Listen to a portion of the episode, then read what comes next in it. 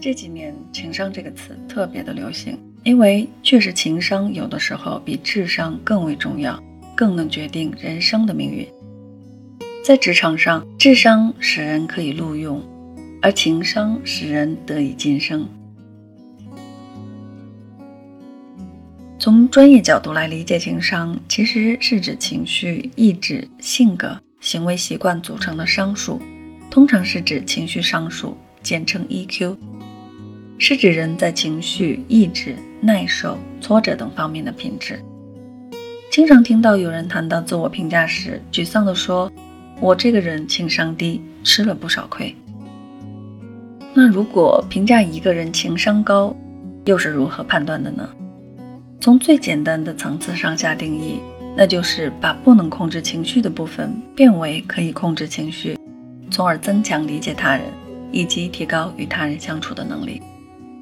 其实，人和人之间的情商并没有明显的先天差别，更多的还是与后天的培养息息相关。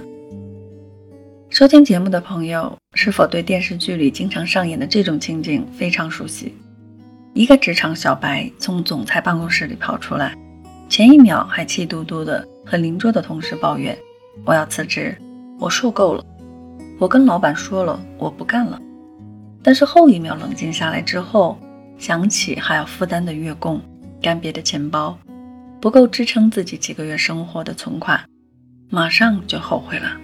内心埋怨自己怎么这么冲动就提出辞职了呢？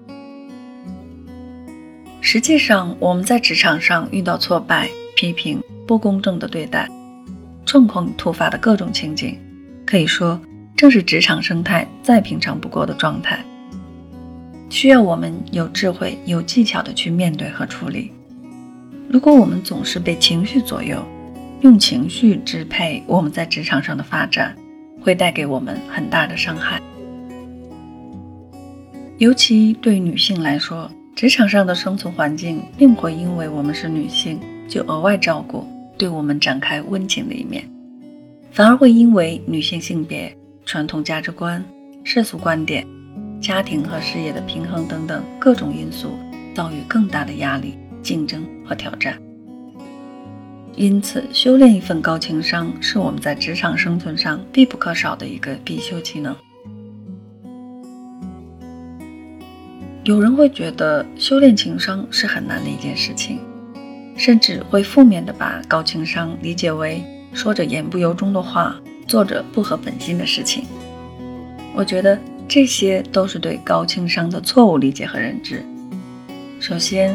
情商既然是围绕情绪管理的能力和技巧，那么我们就要有足够的信心，情商一定是可以通过后天培养和训练提高的。其次，对于提高情商很重要的一个能力就是控制情绪，它本质上并不是让我们压抑自我、扭曲人格。而是需要我们去正视自己的情绪，与他对话，寻找情绪的来源。比如发生某件事情触动到你，让你大发雷霆、大吼大叫，这就需要你对自己做个真诚的心理剖析：这股怒气到底来自哪里？是源于你的无能为力、失望至极、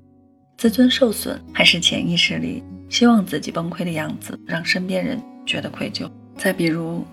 你感情受挫，痛哭流涕，情绪坍塌，那你也要在崩溃状态中抓住自己一丝理性尚存的时刻，询问自己：你到底是在对自己的付出已然成为沉没成本感到崩溃，还是在担心以后再也没有这样的依靠？单纯的情绪宣泄，确实有那么一时一刻可能会有不受束缚、无限放大自我的快感，但最终收获的。只能是伤人伤己，对你问题的解决没有任何积极的建设性的作用。当然，我们大部分人都仅仅是普通人，每个人面临的问题和环境也是千差万别，各有各的难处，各有各的悲欢。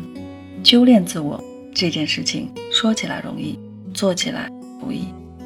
我想能够和大家分享的一点建议就是，当我们的情绪火山马上要爆发。理智马上要断线的时候，就请让我们努力脱离那种状态，想象着像旁观者一样站在旁边，看着自己将要失控的样子，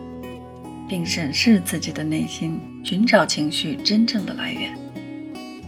这个过程本身就能让我们快速平复。如果愤怒、焦虑的情绪是由对方、身边人、周围的人，是由于他们的负能量带给你的不适和伤害，那么就请鼓足勇气远离他们，